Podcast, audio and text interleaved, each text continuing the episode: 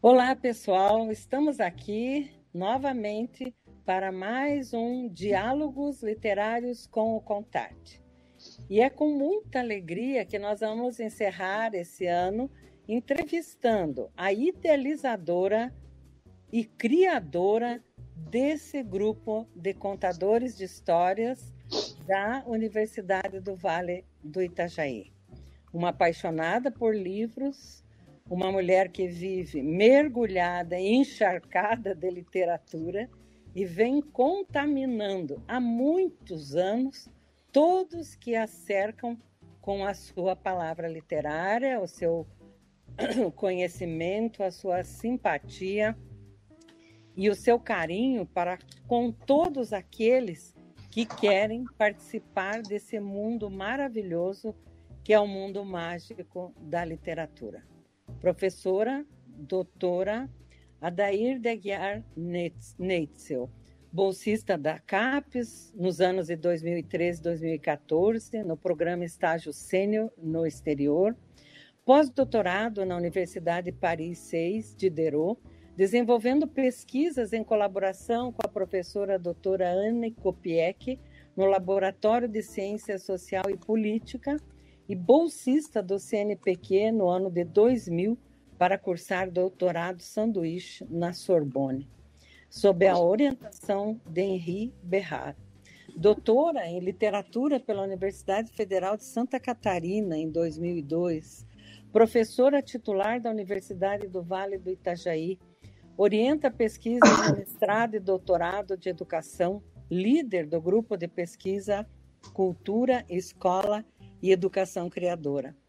Pesquisa vários temas, entre eles literatura, arte na educação, formação de leitores, formação de professores e educação estética.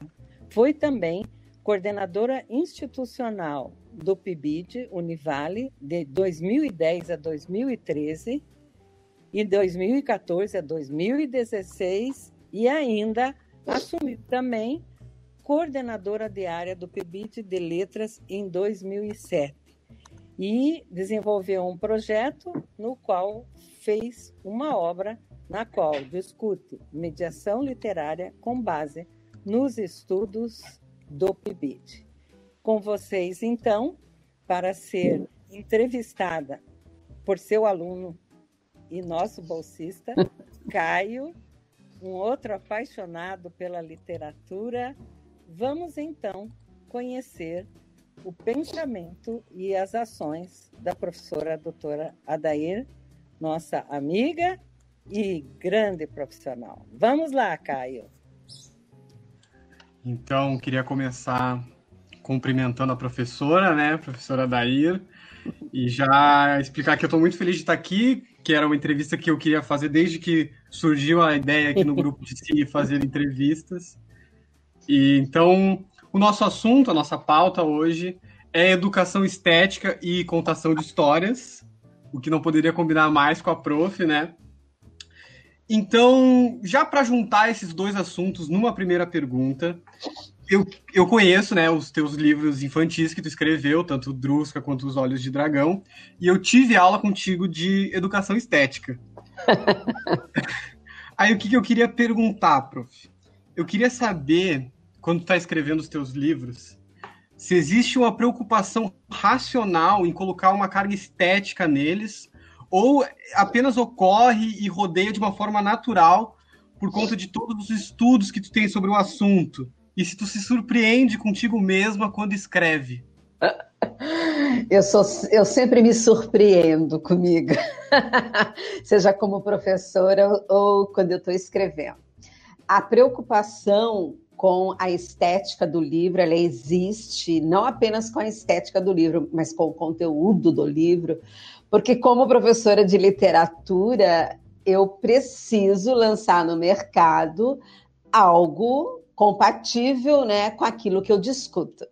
Então, se eu sempre estou falando da necessidade da gente lançar livros no mercado com qualidade, seja essa qualidade estética, ou outro tipo de qualidade, eu não posso, nesse momento, resvalar e lançar alguma coisa com menos qualidade estética. É, essa preocupação é tão grande, Caio, que eu e Mariana já nos debruçamos sobre o Drusca, que foi o primeiro livro que ela ilustrou, e a gente já se decidiu que o Drusca ele precisa de uma nova ilustração. Porque como foi a primeira ilustração que ela fez, alguns desenhos ficaram muito referenciais, muito colados ao texto.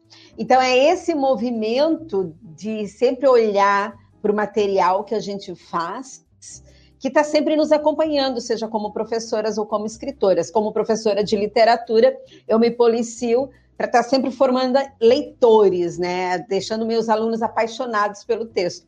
Como escritora, sempre me policio pela qualidade estética dos textos, sim. Claro, só deixar falar que a Mariana é a filha da professora, Mariana de e ilustradora dos livros que, que ela publica, né? Mas muito legal saber que existe essa preocupação, então, prof, de botar bom, bom trabalho no mercado disponibilizado para as crianças, né? Vamos seguindo, então, para a segunda pergunta, que eu acredito que, como tu é muito envolvida com essa coisa da contação de histórias, né? Desenvolveu o grupo Contarte, já devem ter te perguntado muito como que deve ser feita uma contação de histórias, desde como se portar, quais livros escolher, em que momento apresentar determinada história e até como se vestir. Mas aí a pergunta que eu quero fazer é qual a pior escolha que alguém pode fazer ao contar uma história? Quais os malefícios de uma história mal contada e qual o erro que o autor de literatura infantil juvenil não pode de forma alguma cometer? Olha, eu acho que o pior erro na hora da contação de histórias é a gente contar uma história que a gente não conhece bem. A gente tem que partir disso, a gente tem que contar uma história com muito envolvimento, e quando eu digo envolvimento, não precisa nem ter uma roupa especial. Mas se você sabe bem o texto, se você olha para a criança, para o público, o teu olhar cativa o outro. Então, de jeito nenhum, contar a história que você não domine bem o texto. Mas eu acho que mais grave do que isso é você contar um texto ruim. É você saber bem a história, mas aquele texto não ser um bom texto, não, não ser um texto com qualidade ser um texto, e para mim, um texto com qualidade é um texto que provoca a criança a pensar muitas coisas. Né? Então, quando eu, como escritora e como professora de literatura, como é que eu escolho meus livros? Sou muito exigente. Eu acho que a criança pequena, seja ela com dois anos, seja uma criança de 10 anos, um adolescente ou um jovem universitário, todos nós merecemos um material de qualidade. E muitas vezes eu, eu escuto os professores dizendo assim: ai, mas é pequenininho, qualquer coisa só para aprender a folhear. Não.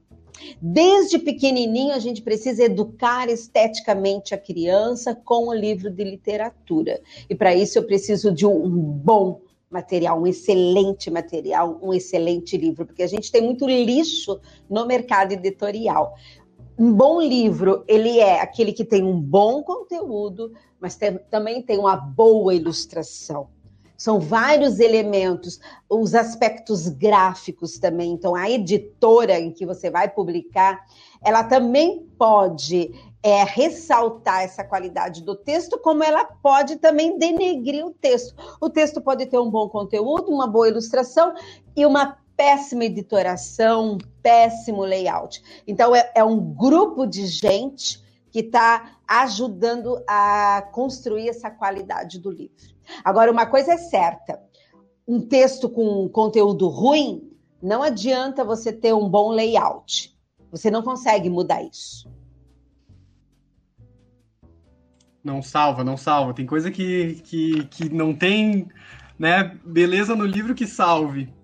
Bom saber, prof. Bom saber até pra gente aqui que precisa né, escolher livros para as crianças já ficar antenado. Agora, minha próxima pergunta, assim, eu não teria como não falar de Grande Sertão Veredas nessa entrevista, né? Vamos falar de Grande Sertão Veredas. eu não ia ter como não, principalmente falando de educação estética, Tu que, tu que me ensinou que esse livro é o maior da, da nossa literatura em questão de estética. Então, para começar a minha próxima pergunta, eu vou, vou ler um trecho aqui do livro que eu selecionei, e aí eu sigo depois perguntando. Mas começa assim: Ser tão velho de idades, porque serra pede serra, e dessas altas é que o senhor vê bem. Como é que o sertão vem e volta? Não adianta se dar as costas ele beira aqui e vai beirar outros lugares tão distantes. Rumor dele se escuta.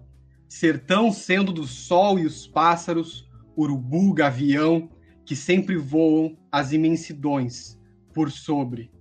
Travessia perigosa, mas é a da vida. Sertão que se alteia e se abaixa, mas que as curvas dos campos estendem sempre para mais longe. Ali envelhece vento e os brabos bichos do fundo dele. Então eu trouxe esse trecho da obra que eu escolhi, porque eu acho que então Grande Sertão Veredas não só é uma das maiores obras da nossa literatura, como é a, a obra mais sonora da língua portuguesa quando lida em, em voz alta, né? A prof mesmo quando a gente estava estudando o livro leu para a gente diversos trechos, trechos que ajudavam na compreensão. Isso porque o texto do Guimarães Rosa ele carrega essa oralidade fortíssima do jagunço contando a sua história, né, para esse senhor que está na frente dele. Então a pergunta, prof, seria qual a importância de uma boa leitura oral e quais as sensações que ela podem despertar nos ouvintes? Então, vamos, vamos já pensar que como é que a coisa começou, né? Lá com a Odisseia de Homero. Era oral, né, Caio? Homero não escreveu o seu texto. Então, a literatura, ela se inicia né, pela oralidade. E eu, eu percebo que, principalmente para as crianças pequenas, né, para as crianças um pouquinho maiores, quando você lê um texto com uma boa dicção, quando você lê um bom texto de uma forma cativante, olhando para essa criança, onde o teu corpo todo expressa essa poeticidade da obra, a criança ela fica maravilhada pelo texto. E é uma ponte, a contação de histórias ela é uma ponte para que a criança vá procurar o livro normalmente, quando a gente vai fazer a roda da leitura, onde a criança pode escolher os livros depois de uma boa contação, a criança quer ver o livro que foi contado. Você pode colocar o livro que você contou ali no meio da roda. É este o livro mais procurado, porque ela não só gosta de ouvir a história, ela quer ver as imagens, ela quer folhear esse livro, ela quer estabelecer uma relação com este livro, que a gente diz que é uma relação estética, né, de apreciação pela obra.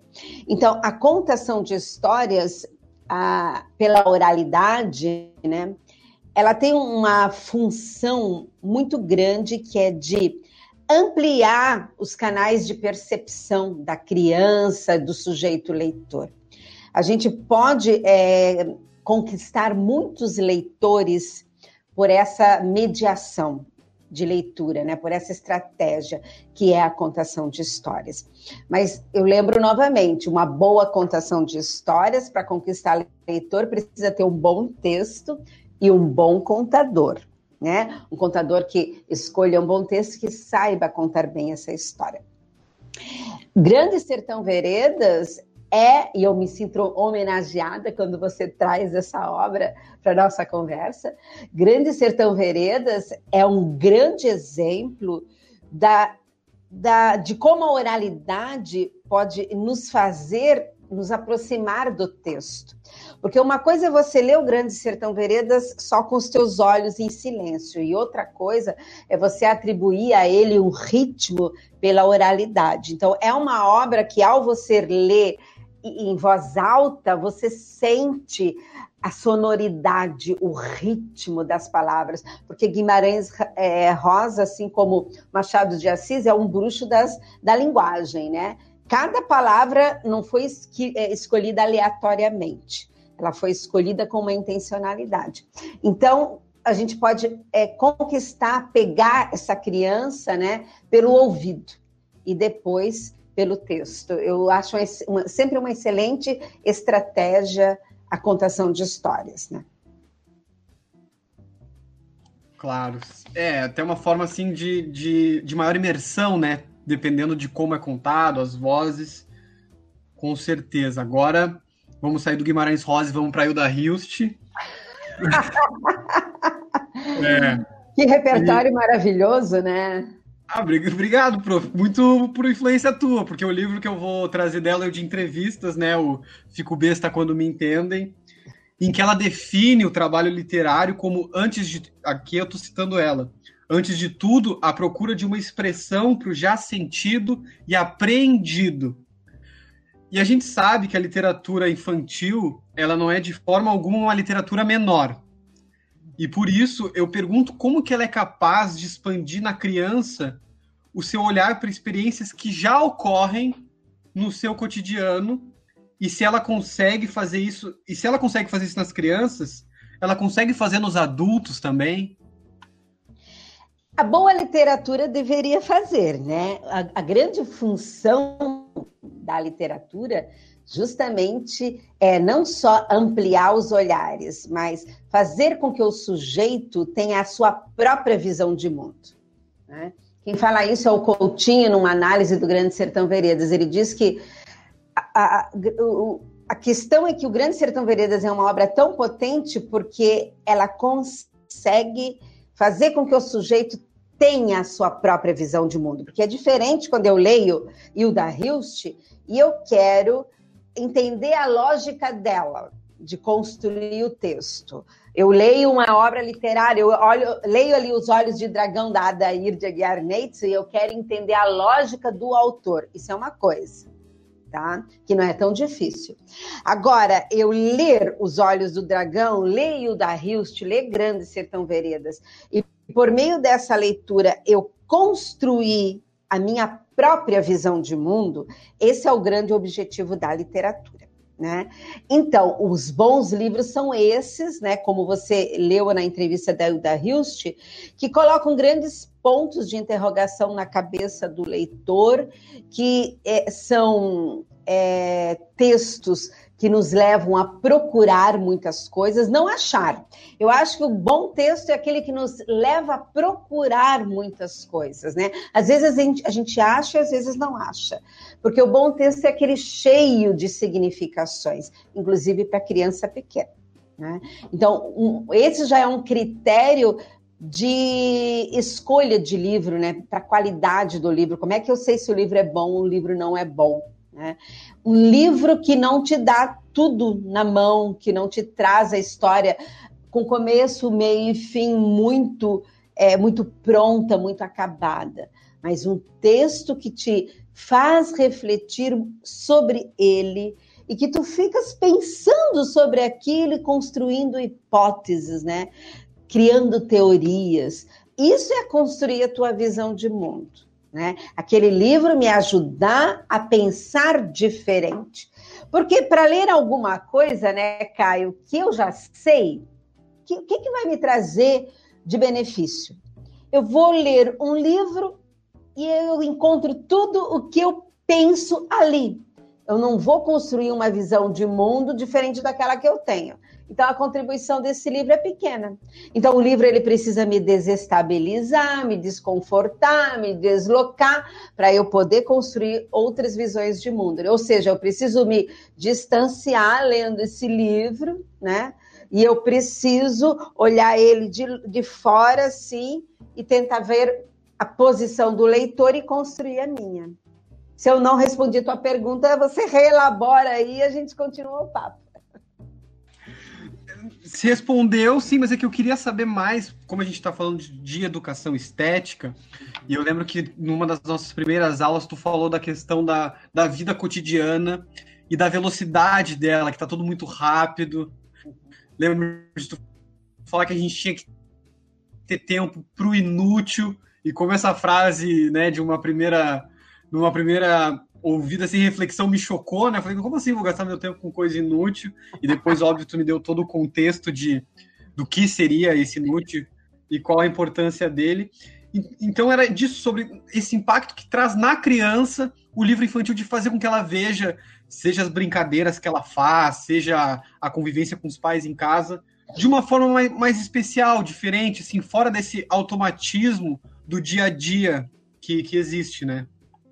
É, a gente pode falar também de criar espaços, lacunas para a literatura, é, seja para a criança, seja para o adulto. Né? Então, quando eu leio a literatura, ela é a literatura do inútil, por quê? Né? Porque ela não serve para nada. Ela, ela serve para tudo, né? mas não tem, assim, uma umas é, utilidade prática. Né? Apesar de que os professores na escola dizem leiam, leiam, porque vocês vão ampliar vocabulário, vocês vão é, ter mais possibilidades de argumentação, e isso eles não, não estão errados, eles estão certos. Mas eu, eu penso que criar esse espaço na vida das crianças para a leitura inútil, a leitura do literário, é, de certa forma, propor a elas uma possibilidade de entender que a vida não é apenas a gente fazer as coisas ganhando de forma mercadológica.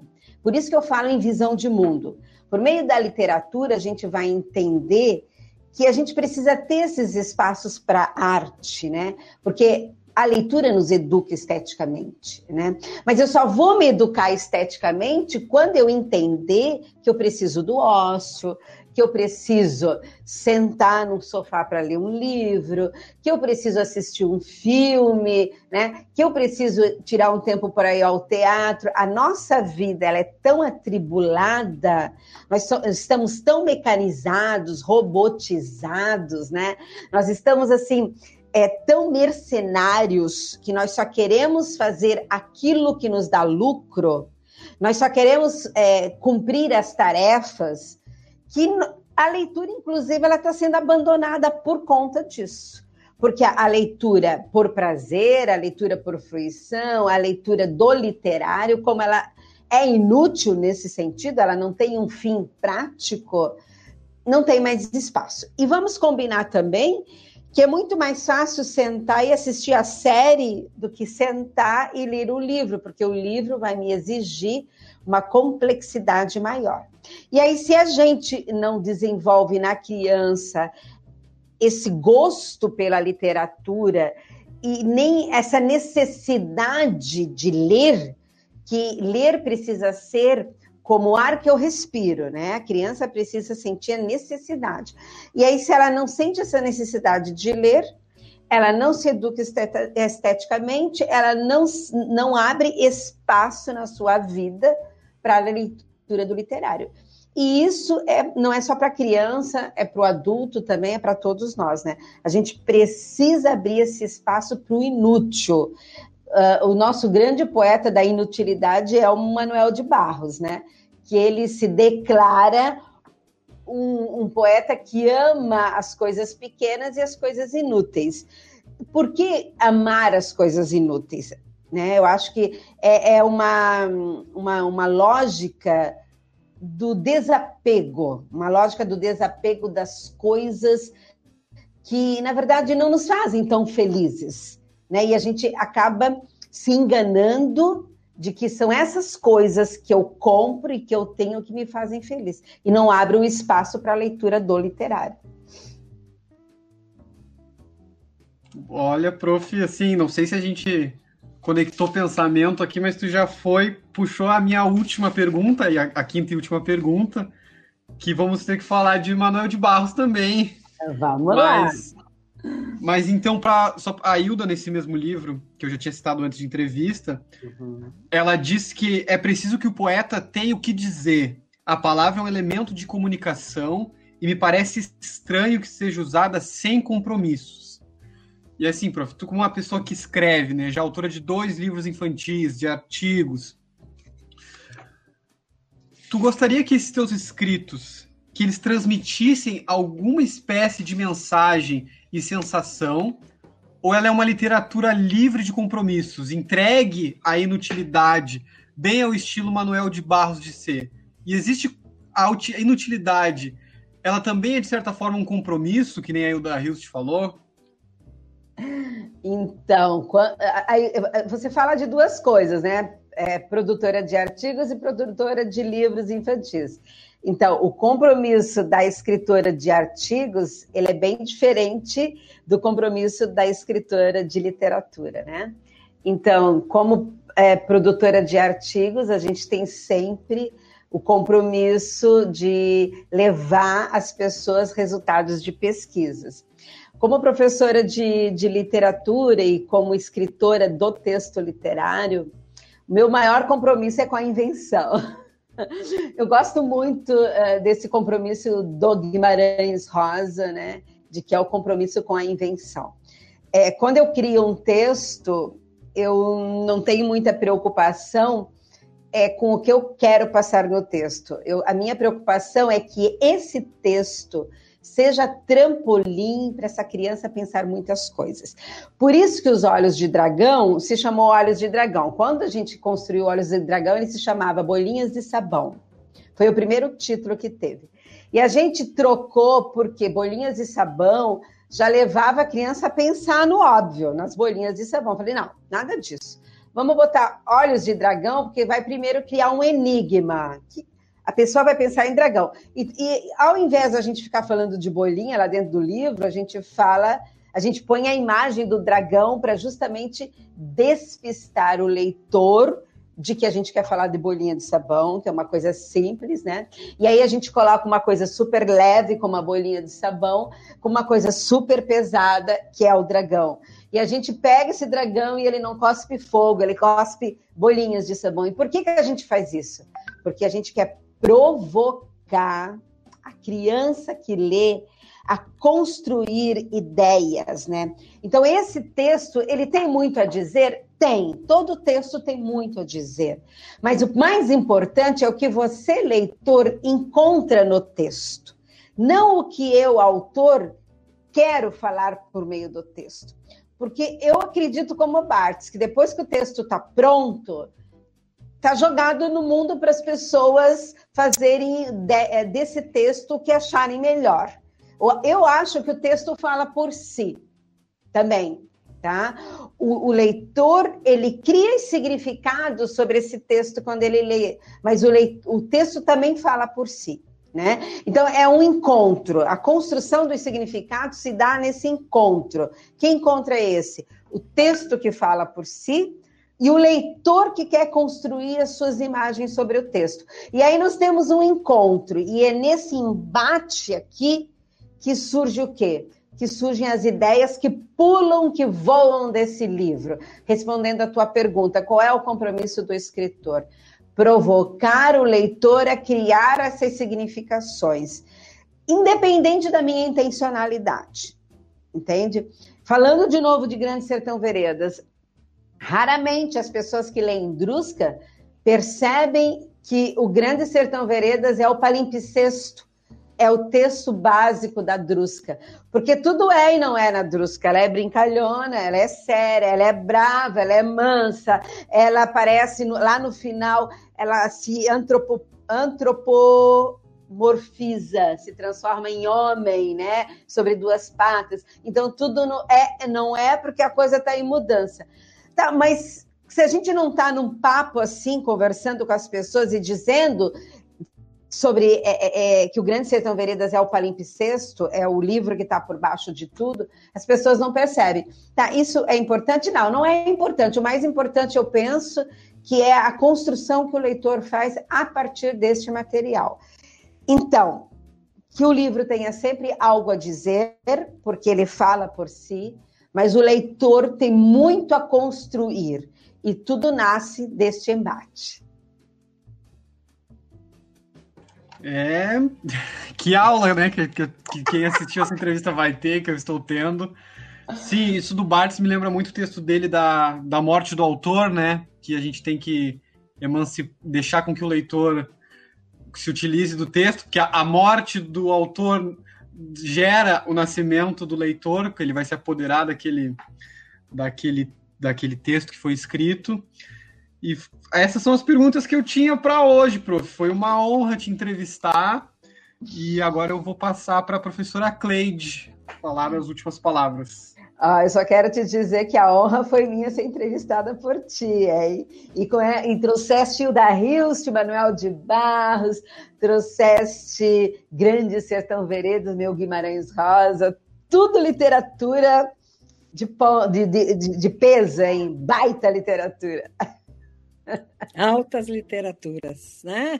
Altas. Muito bem, professora Adair. Muito boas as suas colocações, como sempre, pontuais, e que auxiliam a todos nós que somos os seus discípulos, né? Eu, inclusive, a seguir nesse campo maravilhoso que é o campo da literatura. Né? Todas as pessoas que são tocadas pela literatura, realmente elas se transformam.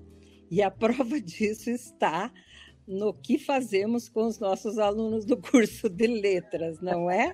Eles ficam todos muito transformados e, como professores de língua portuguesa, eles são professores de literatura. E assim, que bom, né? Porque nós sabemos que nessa caminhada e com essa paixão né, que você tem pelos livros, e eu também, e que compartilhamos esse filho que é o Contarte, que você me deu de presente e que foi maravilhoso recebê-lo e um das, uma das melhores coisas que me aconteceu. Eu acredito que eu cuidei bem né, da sua criança, que ficou grande, forte e contou, continuou contando histórias por toda essa região aqui do Vale do Itajaí. Né? E entre palavras literárias e convivências, a gente aprende muita coisa e aprende também com a literatura. E por isso que eu escolhi quem para dizer o que eu gostaria de dizer para você, né? Como professora, minha professora dos alunos, professora de todos, né? É uma professora universal. Eu não entendia de amizades no sistema dos jagunços. Amigo era o braço e o aço. Amigo ah, foi isso que eu entendi. Ah, não. Amigo para mim é diferente. Não é um ajuste de um dar serviço ao outro e receber e saírem por este mundo, barganhando ajudas, ainda que sendo com o fazer as injustiças aos demais. Amigo para mim é só isso. É a pessoa com quem a gente gosta de conversar do igual a igual, desarmado, o que de um tira prazer de estar próximo do outro. Só isto, quase. E os todos sacrifícios também. Ou, amigo, é que a gente seja, mas sem precisar de saber o porquê é que é. Coloque amigo. Né? Então, várias gerações aqui estão, né, que partilham com você esse conhecimento e muitas das pessoas que estão ouvindo a sua entrevistas, da sua entrevista, ou foram seus alunos, ou foram seus orientandos e que sempre buscam ouvir a sua voz. Portanto, Adair, muito grata pela sua disponibilidade e parceria com o, com o Contarte, né? com o nosso Contarte, com o nosso filho partilhado. Foi um prazer e que todos que nos acompanham e nos ouvem nos diálogos literários do Contarte aproveitem os conceitos que aqui foram apresentados de uma forma agradável, simpática e literária. Muito obrigada, Adair. Beijo. Beijo. Até.